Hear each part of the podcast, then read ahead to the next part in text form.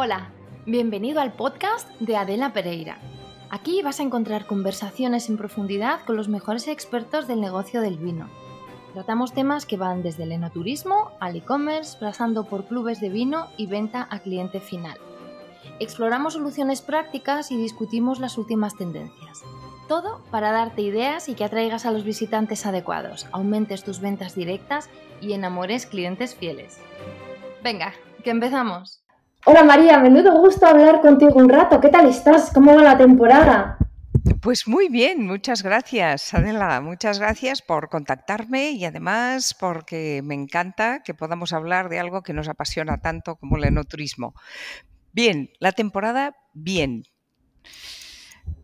Pues, estamos, estamos ya a mitad casi, ¿no? Estamos a agosto, entonces eso quiere decir que ya, hemos hecho el paso al Ecuador y de momento, por lo que hemos vivido y toda la gente que nos ha venido a visitar, podemos decir que un éxito, la verdad, un éxito. Sí. cómo me alegro, me alegro un montón. Oye, me gustaría presentarte brevemente, ¿te parece? Eh, pues claro que sí, adelante.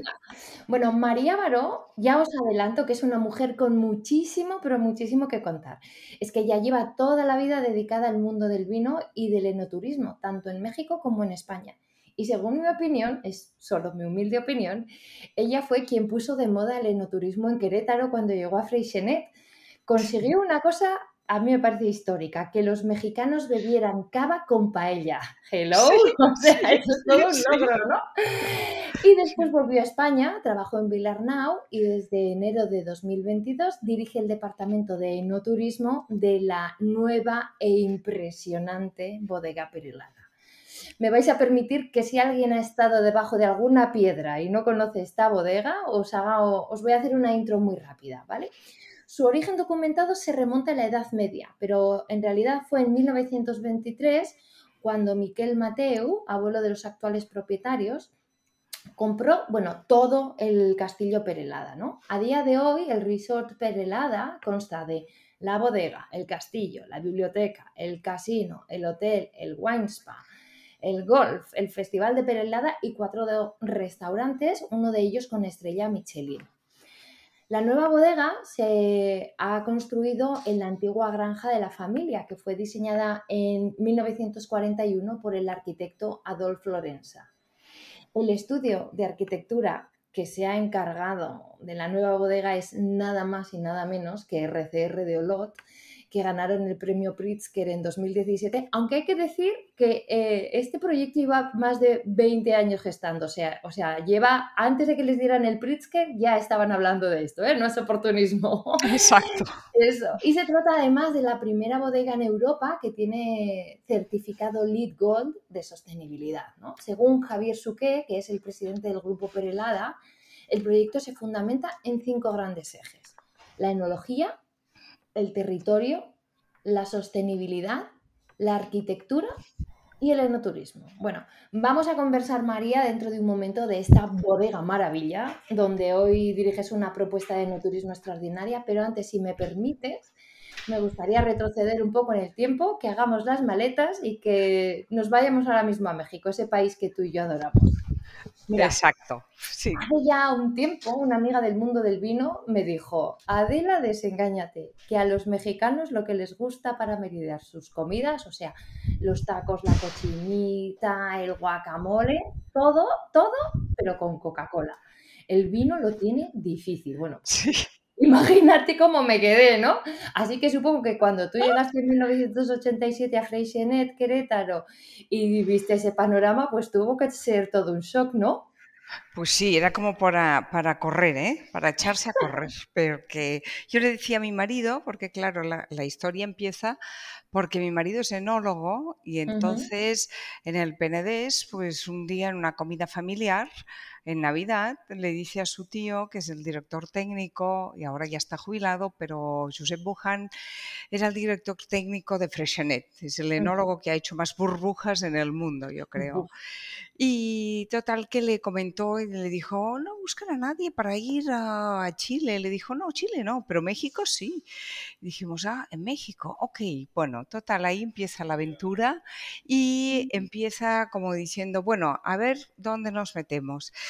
Ah, nos fuimos a México ah, primero en un viaje de prospección, que ya fue interesante, porque las bodegas, las cavas de Freshenet en México estaban como medio cerradas, medio abandonadas. Había algunas botellas abajo en las cavas, pero es que el edificio es que es una maravilla, es una hacienda que se construyó con la intención de que fueran las cavas que surtieran el mercado norteamericano pero las circunstancias políticas, sociales y económicas la, mm, se hizo otra bodega en Sonoma y Freshenet ya pues, sirvió desde Napa y Sonoma. Total, en México, ¿qué nos encontramos? El panorama era que nos íbamos a ver los restaurantes y veíamos que se comían unos pedazos de carne, unos cortes impresionantes, pero como tú dices, o con cerveza, o con cubata, o con tequila. Eso del tequila de aperitivo hace falta ser mexicano para a estómago vacío meterte un tequila o un mezcal. Ahora también mezcales así, los caballitos estos, ¿no? Que les llaman. Con la sangrita. Muy campeón. Sí, sí, sí. Pero es una maravilla, ¿eh? Cuidado, ¿eh? que si te acostumbras. Que supera la prueba y además te sientes Conan. Ya está. Ya está, sí, es una maravilla es como todo, ¿no? Las costumbres de cada lugar. Y bueno, pues entonces mm, vimos ese espacio maravilloso al lado de un viñedo que le faltaba mucho cariño y cuidado. Eh, entonces nos dedicamos sobre todo a, hacer un poco, acercar la gente al mundo del vino. Eh, abrimos las puertas, cartelito allí en la carretera que ponía visita y degustación y pasen y vean. Y poco a poco, poco a poco, escuchando qué nos pedía la gente. Eso es muy importante siempre lo digo, tenemos que escuchar y a ver qué nos piden y en función de qué pidan, pues crear ¿no? y diseñar. Entonces la gente empezaba, oye, aquí comerse una paellita, qué rico, qué rico, ¿no? Bueno, pues empezamos primero con el pisado de la uva, aprovechando la vendimia y creamos el evento de la fiesta de la vendimia, que a día de hoy es una maravilla de evento. un fiesto, no, no, impresionante. También lo que descubrimos es que la gente quería fiesta y bebida. Entonces la única bebida que había era el vino con burbujas en principio y luego poco a poco sacamos una gama de vinos, pero ya sin burbujas. Entonces, bueno, pues esa fue un poco la labor de decir, vamos a abrir, vamos a abrir la mente, vamos a darles la, la oportunidad de enseñar que la gente puede tomar vino, cualquiera puede tomar vino con o sin burbujas y además que lo acompañen con comida, muy importante, ¿no? hacerle esa cultura de la enogastronomía y, sobre todo ponerles fiesta. O sea, la fiesta era indispensable.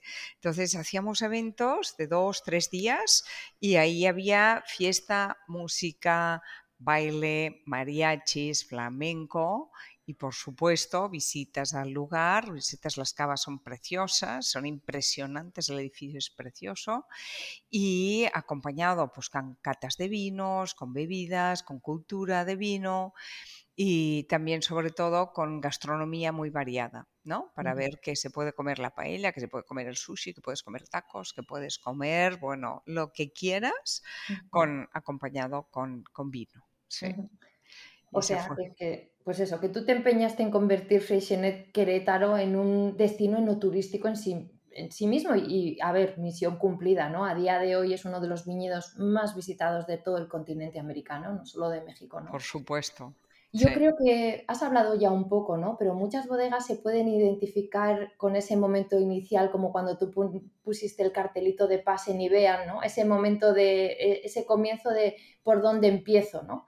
Nos has dicho que tú comenzaste por escuchar y preguntar, ¿no? Cuéntanos un poco cómo fue esa evolución, como para por ayudar a, esas personas que dicen, bueno, pues ¿por dónde empiezo con el enoturismo? ¿no? Como, ¿Por dónde? Sí, yo primero, bueno, digo que lo del enoturismo necesita mucho entusiasmo, mucho, mm. mucho. Tienes que estar muy enamorada del lugar, del proyecto y muchas ganas de compartirlo.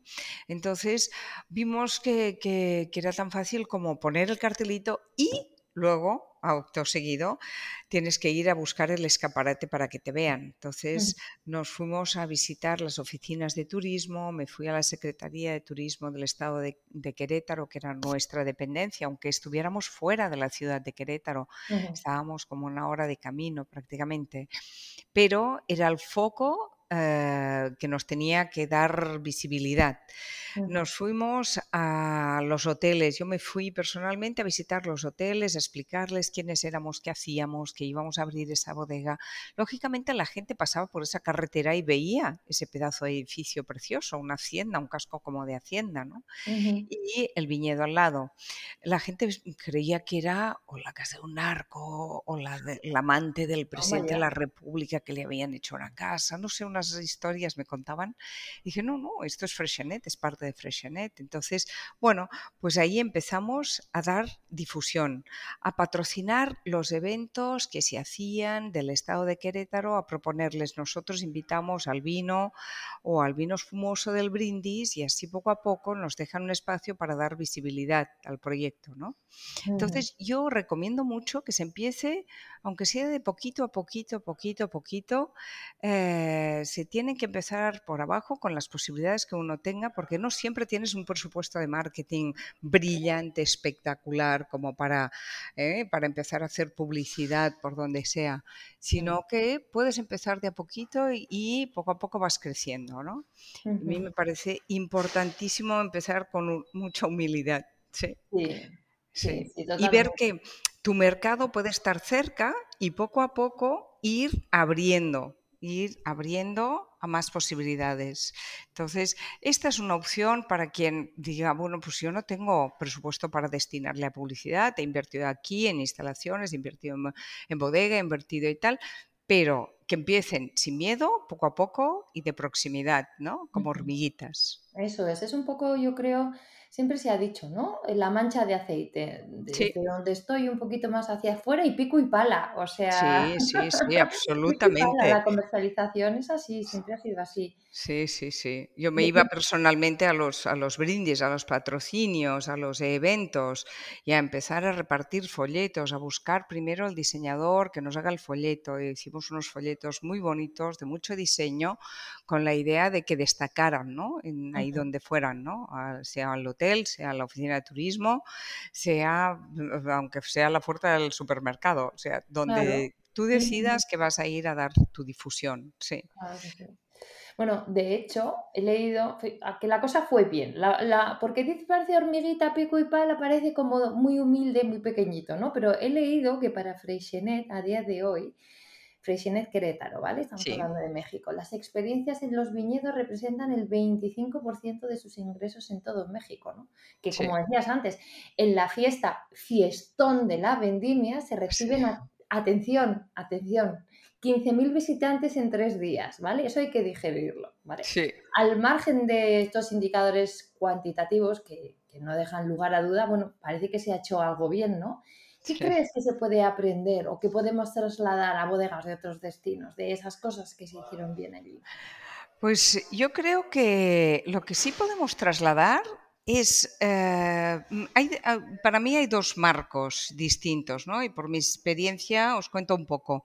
El tema de México, empezamos de cero, en Querétaro no había nadie que se dedicara a abrir el espacio. Primero, éramos tres bodegas a lo mucho, la madrileña, un Cabas de San Juan que cerró y Freshenet. Entonces, eh, nos dedicamos a abrir y a crear ese concepto de no turismo en la zona, de cero. Ahora, hoy en día, creo que hay más de 30 o 40 bodegas abiertas al público. de una ruta del queso y el vino, que se creó también en ese momento, eh, mientras yo todavía estaba ahí, y eh, esa ruta ahora nos ha dado mucha visibilidad en cuanto a un destino eh, enoturístico. Mm, cuando nosotros empezamos no había ese concepto, tuvimos que crear el concepto de cero. Entonces fuimos inventando eventos, hacíamos ya, teníamos al final, construimos un calendario que durante el año habían seis eventos, eh, imprimíamos físicamente el calendario porque la gente era un calendario como de bolsillo. La gente se lo llevara y se guardara y se apartara sus fechas, ¿no? Para venir a la fiesta de la vendimia, al festival de la paella, al arte y el vino, al mercado loco, etc. Entonces teníamos varios eventos distintos y con eso creábamos que la gente tuviera otro motivo para venir. Eh, el caso donde estoy ahora eh, o, por ejemplo, si me, mm, si me, permites, voy a hablar de, de Vilarnau. Los 10 años en Vilarnau, zona del Penedés, cerca de Barcelona. Ahí en el Penedés, el mundo de las burbujas hace ya muchos años, muchos años que están trabajando el destino enoturístico, ¿no? Enoturismo Penedés ha hecho una gran labor. Entonces ahí lo que tenemos que hacer es diferenciarte en algo, que tu bodega tenga alguna peculiaridad y personalidad distinta. No quieras hacerlo todo, sino que te distingas en algo. Mm, en Belarnau lo que creamos, el espacio exterior es una maravilla, es precioso, es un lugar muy bonito. Entonces teníamos un exterior de vistas, de jardín, de un lago y hacíamos todo tipo de actividades. Éramos la bodega más creativa, a lo mejor, de la zona, más flexible para hacer eventos y entonces eso nos ayudó muchísimo a poder crear una visibilidad en este entorno. La que estoy ahora, Perelada, pues bueno, Perelada es un grupo muy grande, muy potente, como has explicado ya al principio, que se compone de muchos elementos con una categoría exquisita, yo diría, de muy buen nivel. Y aquí, pues bueno, funciona distinto. Tenemos un gran edificio tenemos muchos servicios, mucha oferta de calidad. Entonces aquí, poco a poco, hemos empezado con la visita a la bodega, porque es que la bodega merita primero conocerla y ahora nos iremos abriendo en un abanico de más opciones, de más producto no turístico, de más eventos, de más actividades variadas para que puedas regresar a visitarla con otro pretexto. Claro. Bueno, ya que nos hemos venido, hemos vuelto a hacer las maletas, acabamos de aterrizar de nuevo. Estamos ya en Perelada, ¿no? Y recuerdo que cuando estuve allí con vosotros me contabas que el enoturismo se está desarrollando sin pausa pero sin prisa, ¿no? Que por cierto, menudo lujo no estar presionado por los resultados a corto plazo, ¿no? Sí. A ver, se han invertido 40, repito, 40 millones de euros en la construcción de la bodega y he oído a Javier Suqué, que es el presidente de Perelada, decir que la familia espera una rentabilidad financiera, pero también una rentabilidad emocional, ¿no? que eso es precisamente lo que justifica un proyecto de esas características, de esa magnitud, o sea, construir el legado para la siguiente generación y para el territorio. Y me parece que es un, un enfoque muy singular. ¿Qué tal? ¿Cómo se trabaja con esas premisas tan diferentes? Bueno, es un lujo es un lujo. Trabajaré aquí, trabajar para esta familia es un lujo. La verdad es que es una familia que tiene muy claro el espíritu anfitrión. Ahora, en motivo del centenario, porque claro, como mencionabas, ¿no? el castillo se compra en 1923, con lo cual ahora, este año, festejamos el centenario de la compra del castillo. Se han hecho distintos eventos eh, para celebrarlo, pero sobre todo se, eh, se han sacado tres vinos un vino de que es un vino muy especial de una larga cosecha. Bueno, es un vino del centenario que el precio mercado está en 250 euros solo. Y luego han sacado dos vinos más. Uno se llama el Obsequi, de un obsequio, y el otro se llama Anfitrión. El espíritu anfitrión aquí se respira por los poros de la piel. Ah, la familia tiene muy claro y además les viene porque la mamá también lo marcó mucho en el estilo y la forma de ser de, Carmen Mateu, que cuidaba mucho a la gente del pueblo, cuidaba mucho a las personas que venían al Festival de Perelada, que fue una de sus obras maestras, ¿no? Creó la fundación y la fundación es quien gestiona el Festival de Verano de Perelada. Entonces, tenía muy claro que esto se hacía para recibir tanto a clientes, mm, personas influentes, políticos, eh, vínculos del mundo del arte y de la cultura, pero sobre todo que la acogida fuera de lo más exquisita y de lo más cordial. No es sofisticada porque son personas muy cercanas. Entonces, yo creo que este es un sello como muy de identidad del lugar. A mí cuando mm, vinieron a buscar y me contrataron, me hicieron la propuesta, me dijeron, bueno, la obsesión y el objetivo principal no es llenar esto de visitantes, porque lo que queremos es que haya una calidad de visita muy alta, ¿no? Entonces, vamos a hacerlo despacio, que la gente vaya visitando el lugar, pero no tenemos que crecer en volumen, sino en calidad. Eso es un lujo absoluto. Pero absoluto. Sí, sí, sí. Es que, bueno, las nuevas instalaciones, la nueva bodega tiene 18.000 metros cuadrados, ¿no? Pero aún así las visitas se realizan en grupos muy reducidos de 15 personas. O sea, exacto, me imagino que para el visitante es maravilloso, pero para vosotros, para el equipo, tiene que ser un reto de organización interno bien grande, ¿no? Me gustaría saber ¿Cuál es el criterio para tomar esa decisión de hacer grupos casi privados? ¿Qué os aporta? ¿Cómo lo hacéis? ¿Cómo se combinan estas dos cosas? Mira, el año pasado fue espantoso porque, claro, había mucha demanda y lo que tuvimos que hacer es, bueno, ir fraccionando, porque sí que es cierto, o sea, la calidad de la visita es distinta con 15 que con 20 personas. Y tú lo sabes y conoces bien el sector. Eh, pero es que además nos marca eh, este grupo y esta cantidad de personas el, ascensor. Aquí tenemos la bajada. La, bajada a la bodega eh, es a través de un ascensor y entonces sí que es grande, pero abrir post pandemia, no se nos olvide que abrimos oh. en el 2022 porque tuvimos que esperar del 20 al 21 a que las cosas se pusieran un poco más en orden y que pasara el efecto, pues bueno, COVID, ¿no? Pero en el 22 estábamos todavía en, el mes de mayo con una cierta psicosis y ah, el ascensor con 15 personas se baja bien, con 20 ya no entonces tienes que hacer dos viajes, o sea, la logística es distinta. El año pasado tuvimos que meter más personas, hacer dos viajes de ascensor, etcétera, etcétera.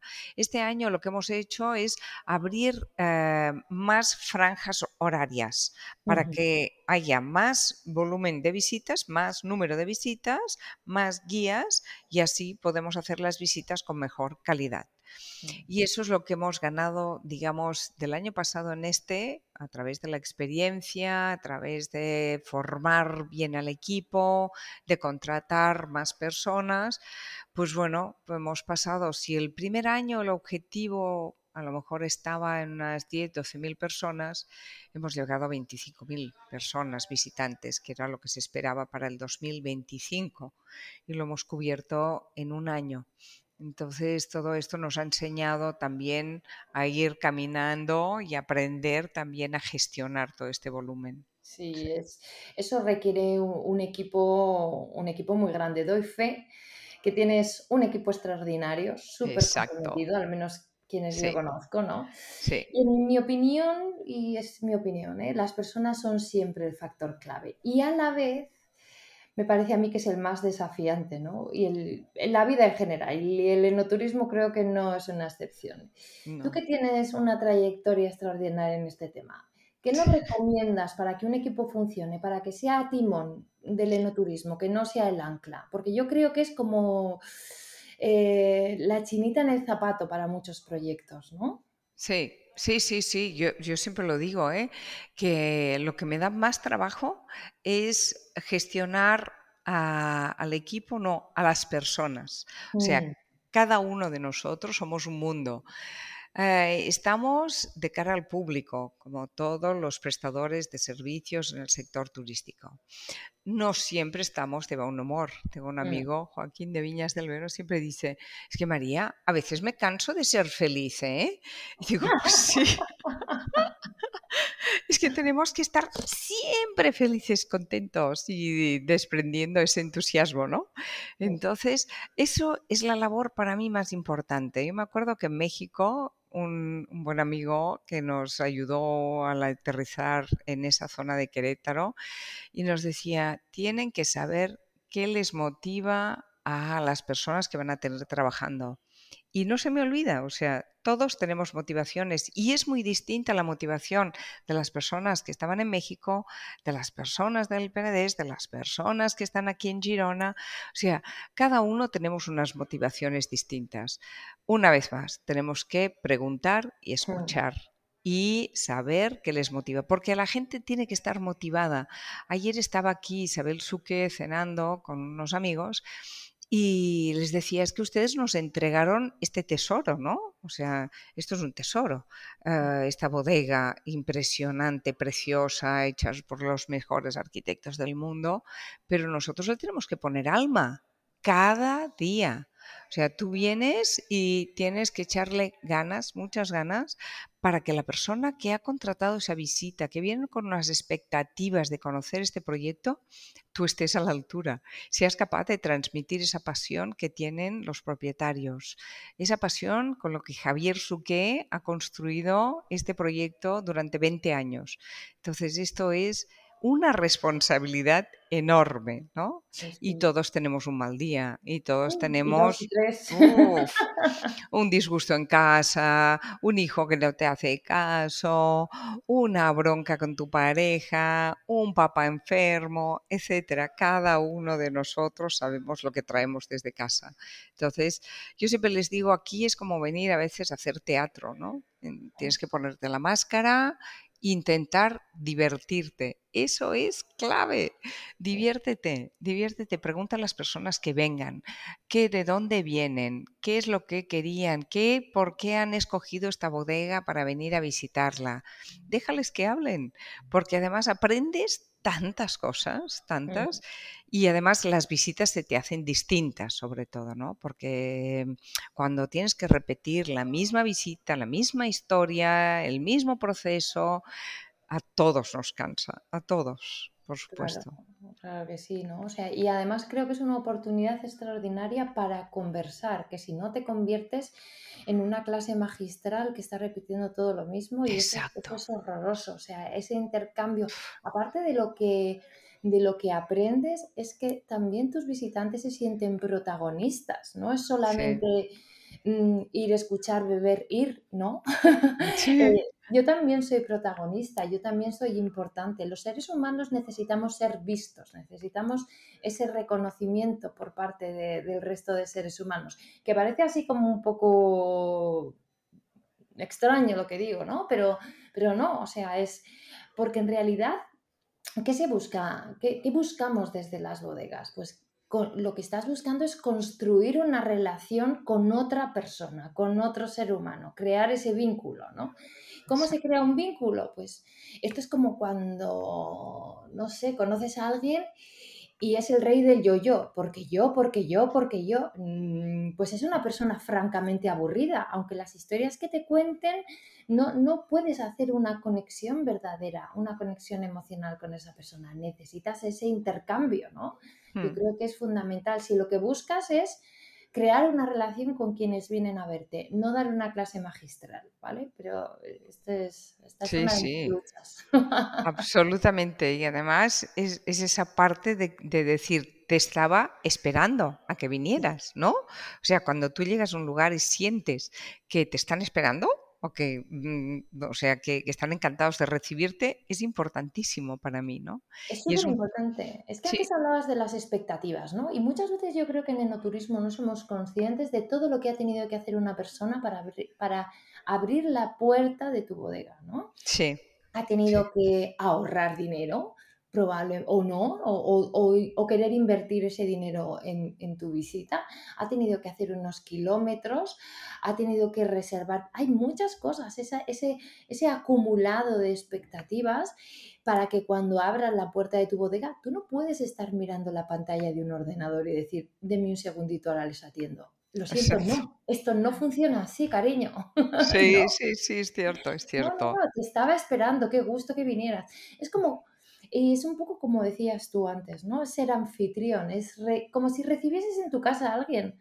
Exacto. O sea, si alguien llama a, si alguien llama al portero automático, tú no le dices, espera un momentito que estoy terminando de mm, alinear la ensalada. No.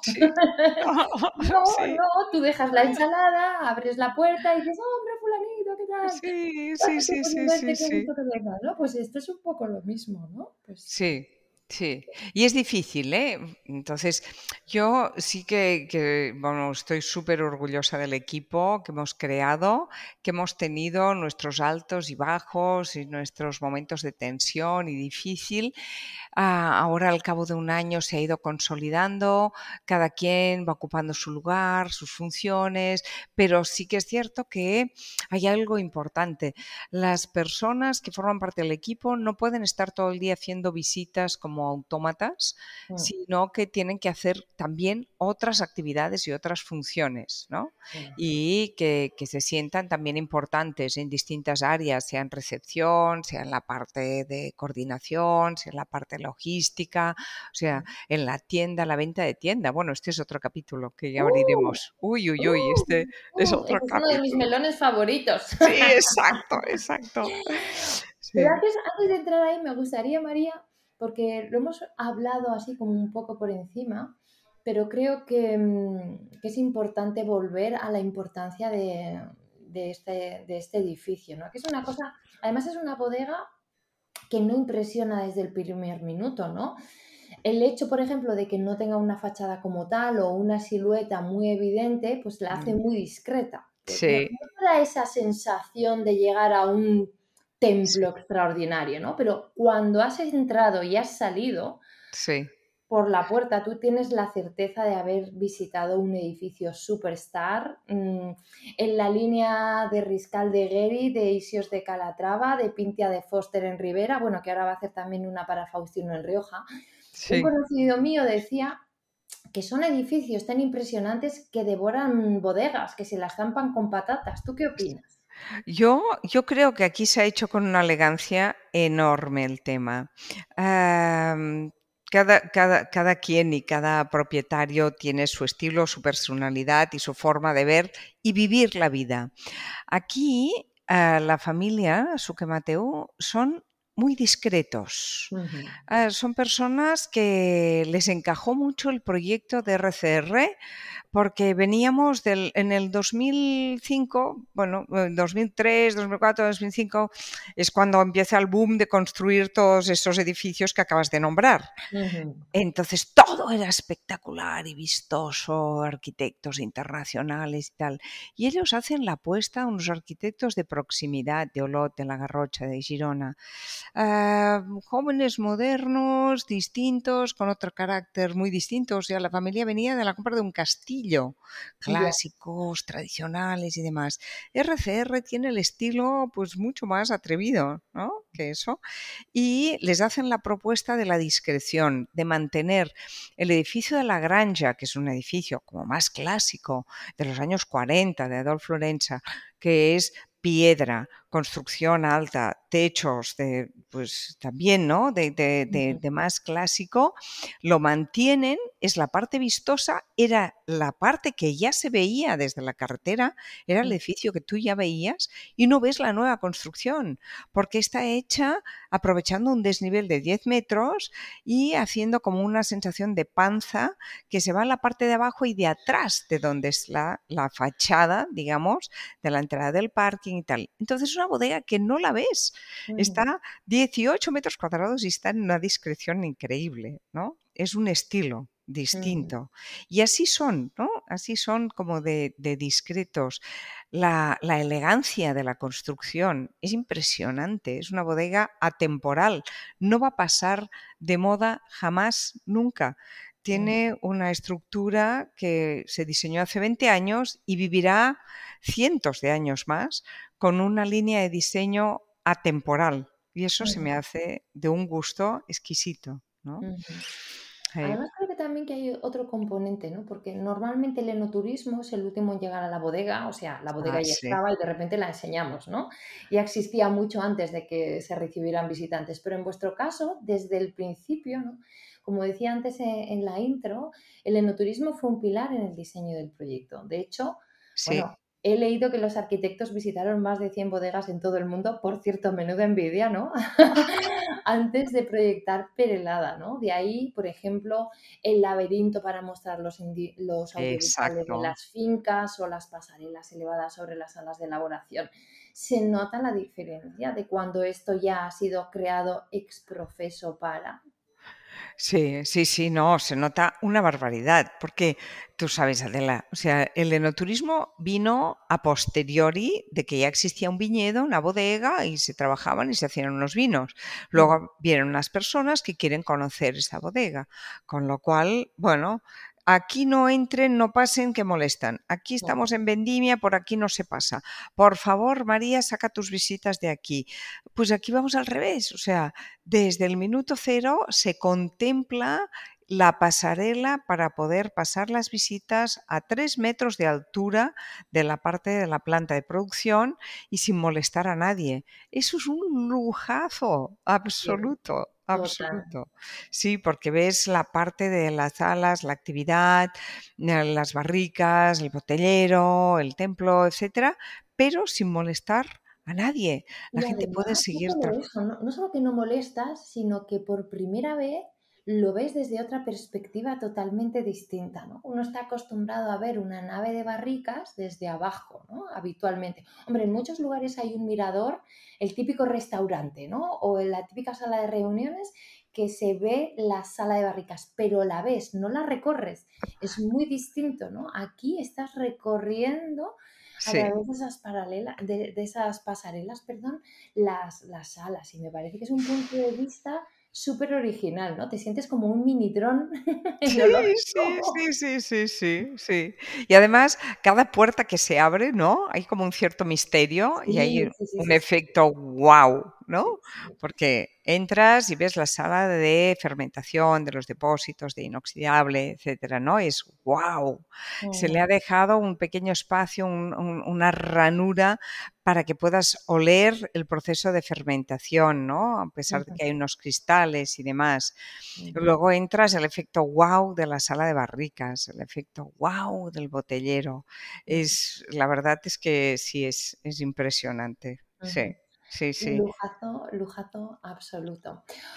Em, no quiero que se me pase la oportunidad de hablar esto contigo, que no estaba previsto, pero ya que has sacado el tema, me parece, me parece muy interesante, ¿no? Hablabas antes mm, del tema de, las ventas en las tiendas, ¿no? De las ventas en la, tienda de vino. Eh, para mí ha sido siempre uno de los de, mis, de mis luchas, ¿no? Em, porque creo que además en, el, mundo del enoturismo, y quizá también un poco heredado por la estructura de comercialización que suelen tener las bodegas, que se externaliza en muchos casos a través de distribuidores, de importadores, el tema de las ventas en las bodegas, siendo un asunto core, o sea, a ver, tu comercialización, si, si, tu comercialización no es importante, pues ya me vas a decir que no.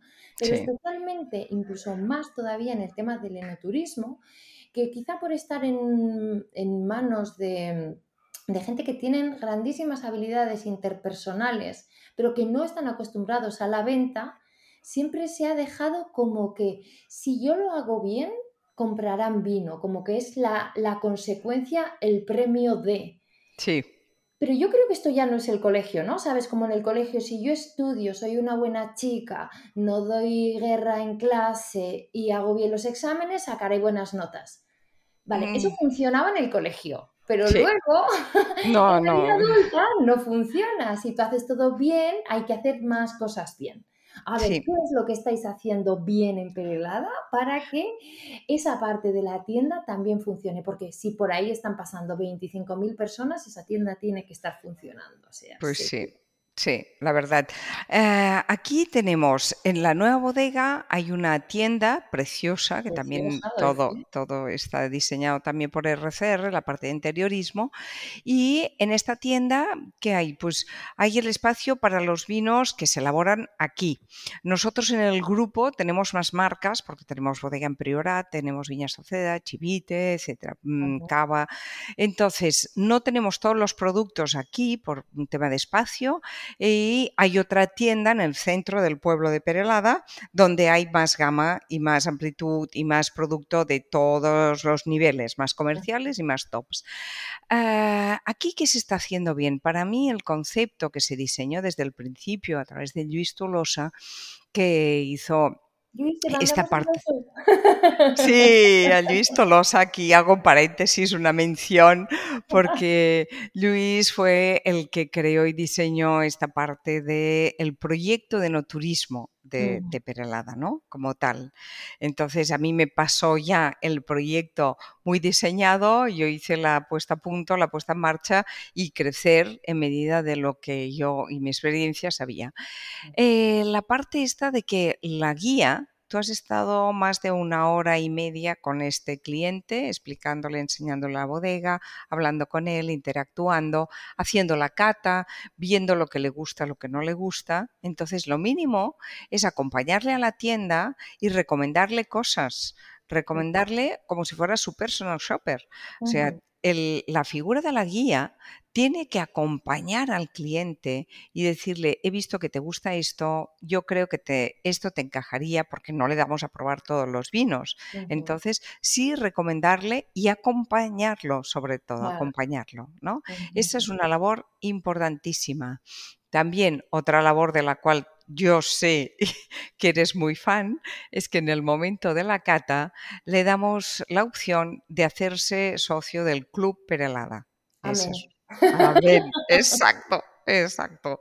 Siempre aprendo de ti cuando hablas de este tema. Entonces, como tú bien decías en tu conferencia, el enoturismo empieza cuando el cliente sale de la bodega y es cierto.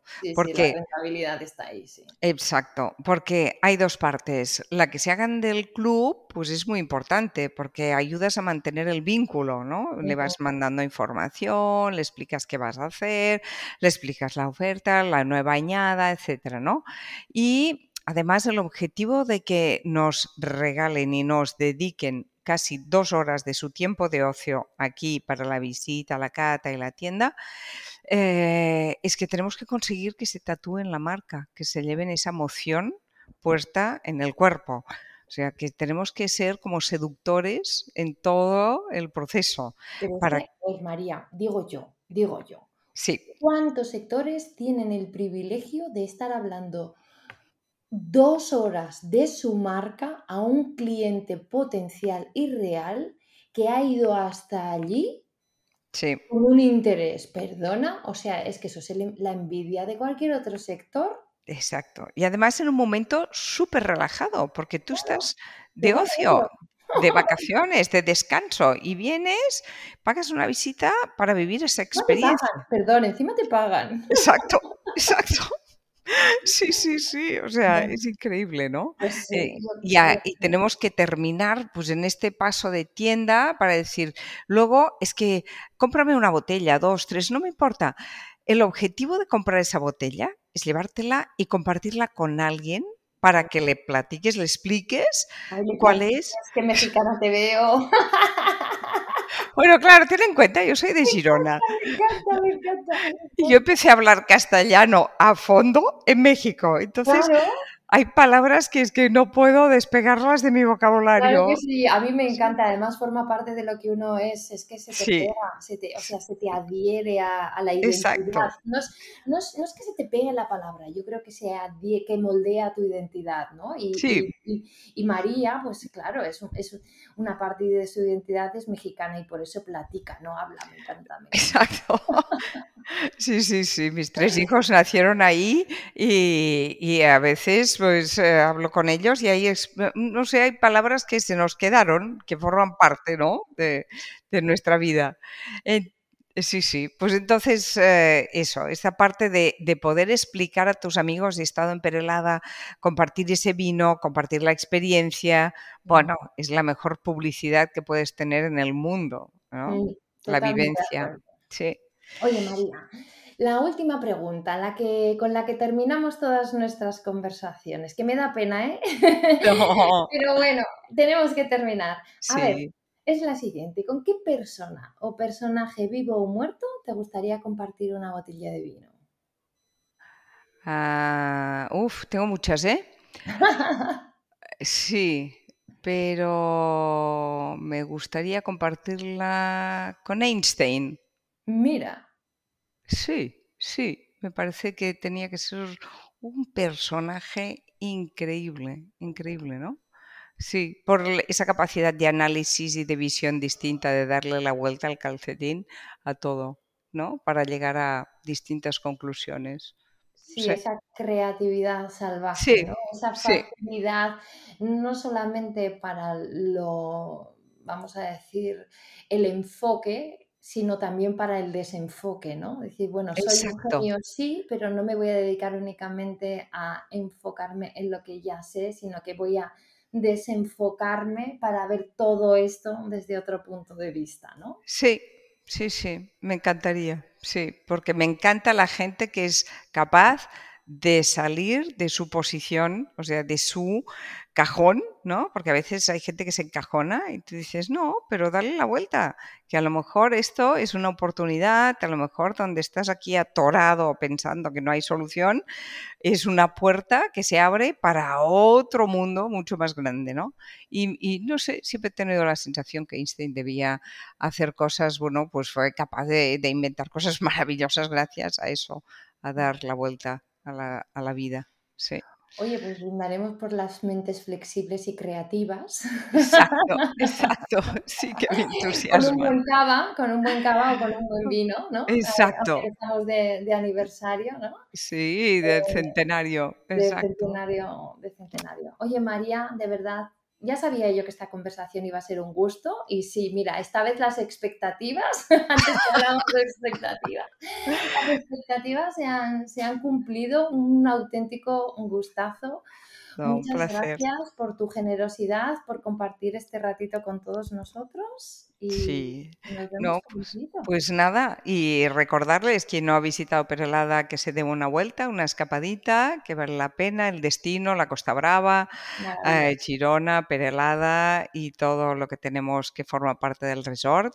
Aquí los esperamos con ese espíritu anfitrión que nos caracteriza. ¿Vale? Muchas gracias, Adela. Muchas gracias a ti, María. Un abrazo muy fuerte. Igualmente, un abrazo y nos vemos pronto, aquí o en México. sí, sí, sí, uy, mira, la semana que viene. Venga, pues sale. Muy bien, salud para todos. Bueno, pues aquí se termina este episodio. Recuerda que todas las notas están en mi web adelapereira.com, donde también me puedes dejar tu mail para que te mande un correo con el siguiente episodio.